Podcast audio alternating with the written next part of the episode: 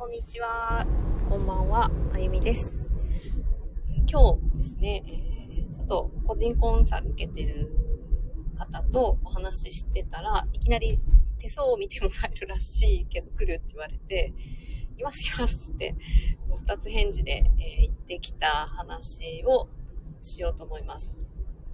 まあ、するぐらいやけん、すごかったんですよ。で、えー、私のおでこにはご先祖様がいっぱいいて、うん、顔までね、見てもらったんですけど、あんなにまじまじと、えー、顔を見られたのは久しぶりで恥ずかしかったんですけど、えー、顔にもいろんなものが現れるらしく、うん、私の顔にはご先祖様の顔と子供が2人、私の息子と娘だと思うけど、その子供もいて、手相の話なのに顔の眼相の話からするという。で、反対側にはお母さんたちの集まりというか、なんかこうコミュニティみたいな集まりの、なんかこう相談役になってるみたいな、そういう絵が見えるっていうふうに言われて、まさに今してる仕事がそうなんですけど、かつ、顔はね、そんな感じで、えー、まあ、真ん中を家とすると、ちょっと西の方に、えー、何かお家の西の方にありますかって言われて、えー、神社仏閣、あとは人が生き死にする場所って言われて、神社があります。で、神社を地図で調べたら、本当に真西にあって、あ、ここですね。で、そこに対して、えー、ちょっと、こういうことしときましょうか、みたいな感じで教えてもらって。うん、めっちゃ、なんか今までにない、えぐらい何も喋ってないのに、えー、ほぼほぼ、私の生きてきた人生を当てられたのと同時に、まあ、この先のことも少し話をしてもらって、えー、手相的に言うと、とても人に恵まれていると。でとても人に恵まれているのは本当に感じるんですよね。いやなんかもう偉大偉大っていうかすごい人に芸能人とかそういうことじゃなくてなんかすごいなって自分が尊敬できる人に本当に会ってきていて、えー、特に社会人になってからが多いなって思うんですよね、うん、だからたくさんの人に会いたいなって逆に思ってきたし、えー、そういった方にやっぱり教えられることって本当に多くて、たまたまちょっと今日も、今日もそうですよ。たまたまちょっとあっただけで、すごくないですかっていうことがやっぱ起こる。ね、人と人とのつながりでしかないなって、今日も、えー、確認をした一日でした。で、手相も、なんかこう急に決まったんで何を見てもらおうかなみたいなのも決める暇もなくっでも一番乗りに見てもらうっていうね、なんかこう、欲の深さが出てるような気もしますけど、見てもらって、まこれからまあ2月とか4月とかに向かって、ちょっと仕事の面では、こう、天、天気があるかなっていうぐらい、ちょっと今、考えてることがあって、準備をしているんですよね。そこに向けて今やっているので、もうなんかタイミングはその通りやなって。で、11月、12月は、まあ人に相談されたり頼られることが多い。もうすでに昨日の段階で、もうそれが発覚して、やっべーみたいな、もうこれは対応しなければいけないっていうモードに入ってたので、本当大大当たりというかですね、その通りですっていう感じで、まあ12月いっぱいまで自分がやろうとして組んでいるスケジュールと、今やっている仕事の両方が結構忙しいかなって。で、今年1年がもうとにかくそういう年だっていう風に、まあ別の方から言われていたのも、もう本当にその通りで、ただ、なんかですね、こなせるようになってるのは、ま、メンタルがね、結構強くなってきたなっていうのは感じるんですよね。でメンタルをどうやって強くしたかっていうのは、やっぱり自分自身のことをやっぱ理解したっていうのが一番大きかったかな。なんかこう、オールとか、あと、髭すむ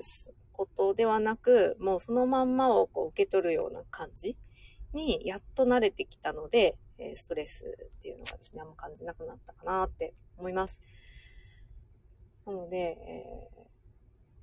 ー、むっちゃ多分、やってると思う。時間使って仕事をしている。まあ、効率が悪いとかっていう意味ではなくて、めっちゃやってるなって自分でも思うけど、全然なんか苦じゃないし、え、学ぶことも同時並行してるけど、もう本当に学生の時より、まあ、今の学びの方が本当に楽しいし、ね、なんかテストで測られるような勉強ばっかりしてたので、ぶっちゃけ。なので全然楽しくないし、これ何の役に立つんやろみたいな、なんか他の目的をなんとかこう作って、えー、勉強はしてきてたけど、私はあの県外に、まあ、出る、出るっていうかね、もう自由になりたいっていう思いが強すぎて、とにかく県外に行こうって言って、県外どころか九州からも出ていこうみたいな。もうそれだけで結構頑張ってたような感じだったんで、もう最後それが決まった瞬間に超ハッピーな。まあ、それまではむっちゃなんか苦しかったし、えー、勉強も、まあ、できる方ではなかったけど、まあ、それなりに頑張って、え、あの時は一番でも睡眠時間が短かったんじゃないかな。いつも毎日2時ぐらいに、3時、2時か3時前ぐらいに寝て、次の日は学校が早かったんで、6時ぐらいに、6時半とかには家出てるみたいな。遅くても。あ、そんな感じだった。世の中に多分こういう人はいっぱいいると思うんですけどね。うん。なんかそれをやってたので、最後の卒業した時の写真があまりにも老けてて、びっくりして、ほんと美容室に速攻行かしてもらったっていう。髪ぐらいあの明るくしたら変わるからみたいな。なんか今までやったことなかったんで、やったみたい手相を見てもらって、今日もなんかこう、かなんか年齢、何歳の頃何したんですかみたいな。まあ、そういったことを聞かれながら、えー、答えるんですけど、あ、そうだな、そうだな、そういうことあったなっていうのを、うん、思いながら、えー、その通りに生きているっていうのも、また面白いなって思いました。なので、え